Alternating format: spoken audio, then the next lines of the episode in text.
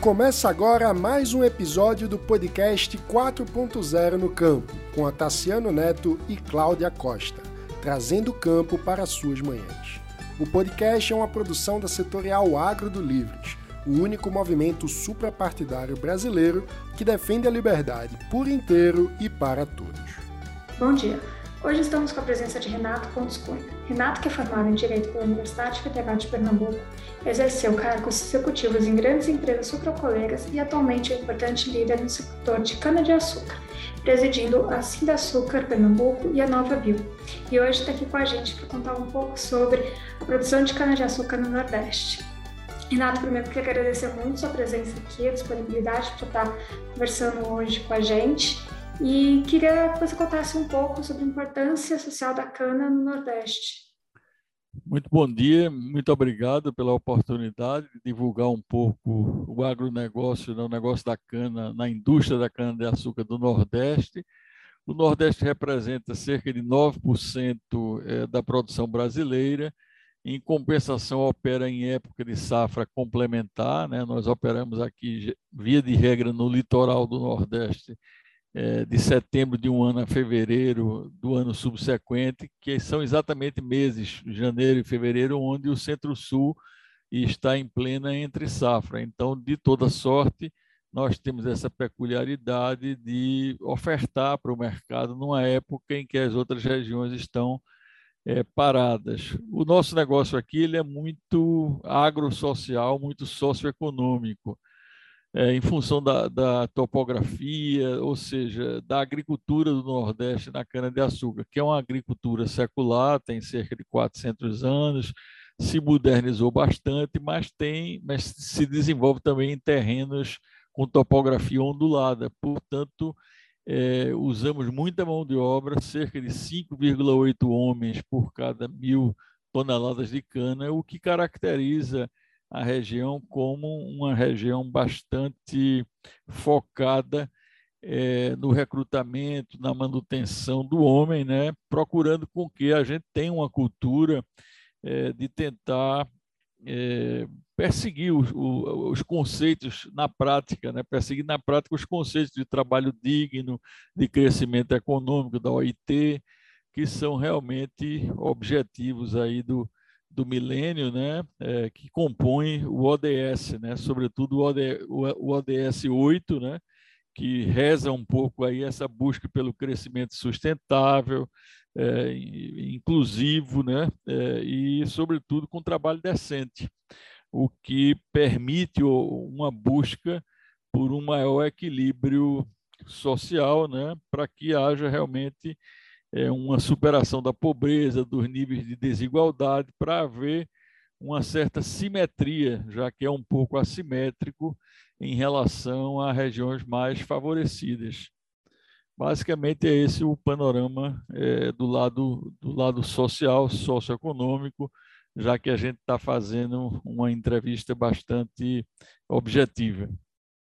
Sim, e bom, você falou um pouco que a safra ela difere um pouco da que a gente tem aqui no sudeste do país, no centro-oeste. E outra peculiaridade muito é a proximidade logística que o Nordeste tem com os Estados Unidos.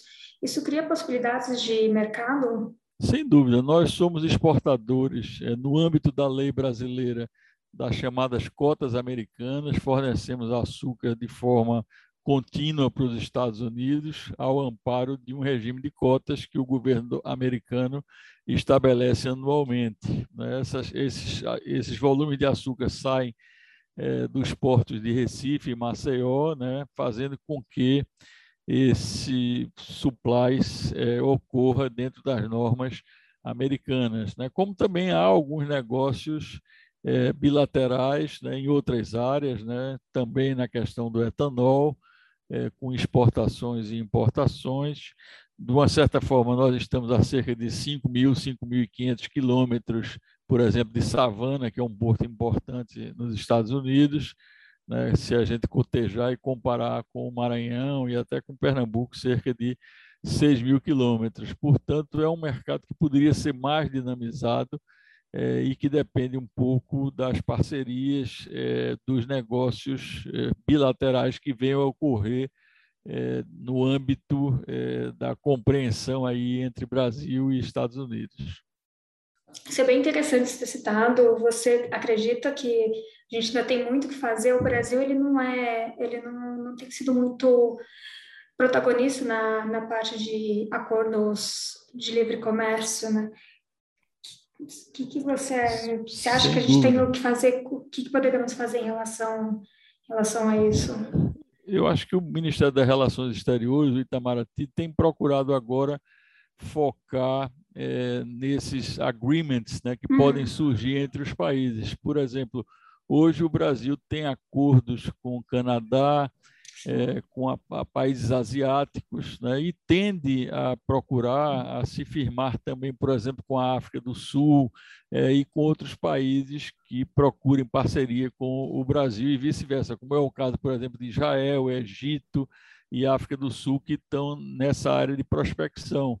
Mas é importante que a gente consolide mais é, os negócios internacionais, bilaterais, recíprocos, recíprocos né, com nações realmente asiáticas, né, com o Canadá é, e outros países. Né? Nós temos, inclusive, uma performance do Nordeste do Brasil nas chamadas cotas europeias, cotas CXL. São cotas que vieram quando houve a União Europeia, é, havia um consumo anterior e esse consumo anterior foi agregado dentro do que se chama alargamento da União Europeia. Como ela ampliou, essas cotas passaram a ser da União Europeia. Existem alguns negócios, mas ainda com tarifação, o que sobrecarrega bastante o relacionamento, fazendo muitas vezes com que os preços não sejam atrativos, em que pese haver a cota, mas uma cota que não tem conseguido ser performada por questão de estar onerada em, em, em, em algumas fases é, do mercado anual.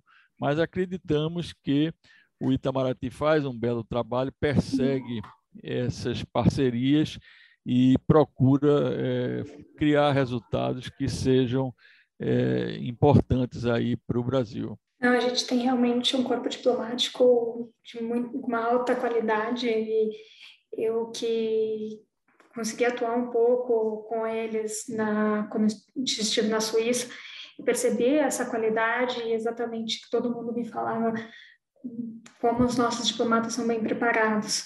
Exatamente. E, e realmente precisamos é, cada vez mais ser é. protagonistas na, na questão dos, dos, acordos internacionais, né? até para abertura de novos mercados e diminuição da, da tributação.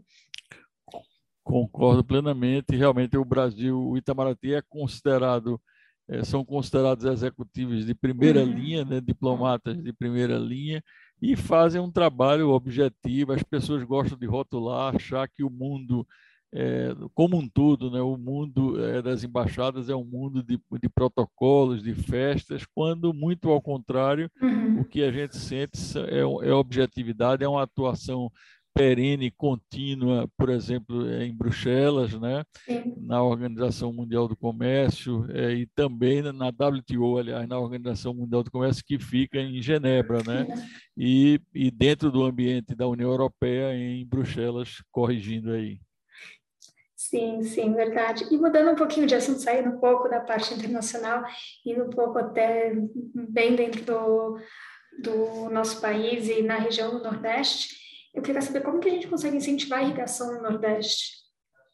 Olha, realmente a fase é muito propícia em função do etanol ser um produto uhum. hoje é, bastante aceito, bastante cobiçado no mundo todo, né? não só por suas qualidades antissépticas, como sua qualidade de proporcionar, promover uma melhor respiração nas cidades. Né? Imagina as cidades brasileiras se não tivessem o, etanol misturado na gasolina e a gente ia ser um uhum. verdadeiro pandemônio nas grandes cidades. Então, nessa era do hidrogênio, eu entendo que o etanol é, tem tido uma oportunidade, tem criado uma oportunidade até tecnológica em função do know-how que a gente tem aqui, da história que nós já temos. E acho que etanol e biometano, né, os dois vão proporcionar ao Brasil um mercado mais, mais robusto, né, compreendendo-se essa junção é, é, com o fato de haver uma energia distribuída, porque o etanol para os automóveis através é, dos automóveis com célula, né? A gente sabe que, que é, é uma fórmula C2H5OH, é uma energia distribuída de hidrogênio e o biometano também. Então, o Brasil tem que tomar partido dessa fase e, consequentemente, o Nordeste, que tem variações climáticas, intempéries climáticas, as chuvas não têm uma regularidade, uma distribuição regular, até chove no Nordeste. As pessoas pensam que é um, um, um lugar seco. No litoral, não. É, nós temos chuvas, mas não temos uma boa distribuição. Portanto, a segurança hídrica é fundamental o uhum. mercado favorece esse tipo de investimento, são investimentos realmente bastante significativos, até em comparação com os valores das terras. Portanto, é preciso que haja aí alguns programas. A ministra Tereza Cristina tem se dedicado, tem se empenhado em proporcionar algum tipo de, de incentivo via mercado, né, via via estruturação de operações, né, com, com, com, como se fosse uma espécie de debenture verde, né, para que haja um, um, certo atrativo para o mercado é, para comprar esses papéis, fazendo com que haja uma origem de funding que possa proporcionar aí é, um ponto de maturidade nesses investimentos, que são investimentos um pouco mais longos, mas eu entendo que vai chegar e está chegando é iminente essa agenda que é mais auspiciosa aí na questão da irrigação. Não, você falou da qualidade ar, se a gente fazer uma comparação com Nova Delhi e São Paulo, que São Paulo que utiliza muito etanol nos seus veículos, e são duas cidades com milhões de Exatamente. habitantes, a qualidade de ar de São Paulo é infinitamente melhor que a que tem em Nova Delhi. Exatamente. E e aqui eu, eu, lembro que a gente tem uma insolação é, bastante perene no Nordeste. E isso é muito propício à questão da irrigação. Se houver água, né, água de forma é, rotineira, de forma abundante, ou pelo menos mesoabundante, nós teremos condições de criar uma segurança hídrica uhum. e, e promover aí a produção é, do etanol, né, que vai atender aí essas questões ambientais. Sim, sim, e questões dos biocombustíveis está acontecendo agora, está totalmente ligado às, às metas do, da COP, da Conferência da, do Clima, que está acontecendo agora em Glasgow, e o bom biocombustível tota, totalmente é, ligado às metas de redução de, de gases causadores do efeito estufa. Bom, já que a gente começou a falar um pouco de biocombustível, que tem tudo a ver com, com veículos, eu queria saber sua opinião sobre o futuro da indústria automobilística no Brasil. Olha, eu acho que o Brasil tem procurado aí fazer o setor nosso na, na sua autogestão, tem com, com o apoio de muita gente, apoio, por exemplo, da Datagro, de Dr. Plínio Nastari, que é um uhum. cientista de muito valor, na minha opinião, Sim. e na opinião de muitos.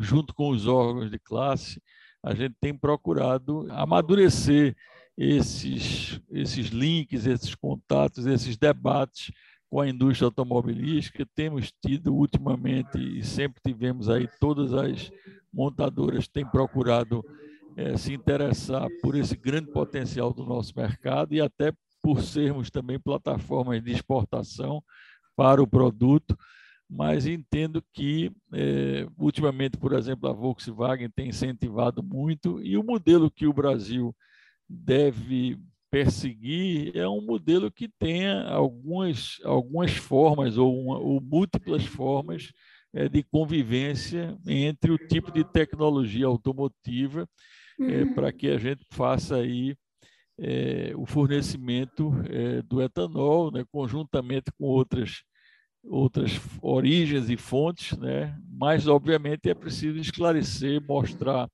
à sociedade de forma transparente, construtiva, sem denegrir a imagem do concorrente, dos concorrentes, mas é preciso se situar a questão é, do ciclo de vida é, da, do combustível que abastece um automóvel hoje. Né? É, geralmente é preciso avaliar que a origem da energia é fundamental, né? é, como fonte né, para que a gente considere o, o, automóvel mais sustentável ou menos sustentável. Uhum. Bom, Renato, infelizmente nosso tempo acabou. Queria te agradecer muito pela presença aqui hoje, nos contar um pouco sobre produção de cana e aí no Nordeste, passar um pouco também da questão internacional, que aí é, se espalha pelo todo o nosso país, e te parabenizar pela liderança que você exerce aí e por todo o seu trabalho. Muito obrigada, Renato. Muito obrigado, Cláudia. Muito obrigado aí a Biec, né? E foi um prazer é, falar com vocês e estou sempre à disposição para a gente repetir e propagar um pouco as gestões e ações do Norte-Nordeste. Muito obrigado. Com certeza, o convite está feito. Obrigada. Você acabou de ouvir um episódio do podcast 4.0 no Campo, com Tassiano Neto e Cláudia Costa. O agronegócio é responsável por quase 25% do PIB do Brasil, movimenta outros setores da economia e contribui de forma estratégica com as exportações brasileiras. O podcast surgiu com o propósito de comunicar à sociedade, sobretudo urbana, as novas tecnologias, os cuidados ambientais e todo o impacto positivo do nosso agro. Inúmeras ações aplicadas no dia a dia do campo, seja na fabricação dos alimentos, de fibras ou energia. Semanalmente, abordamos uma agenda diversificada e com muitos convidados especiais, empresários do agro, pesquisadores, gestores públicos, líderes de diferentes setores e culturas, trazendo o campo para mais perto das cidades. O podcast é produzido pela Setorial Agro do Livres, movimento suprapartidário em defesa do liberalismo. Se você também defende a liberdade, pode se tornar um associado através do site eusolivres.org. Até a próxima!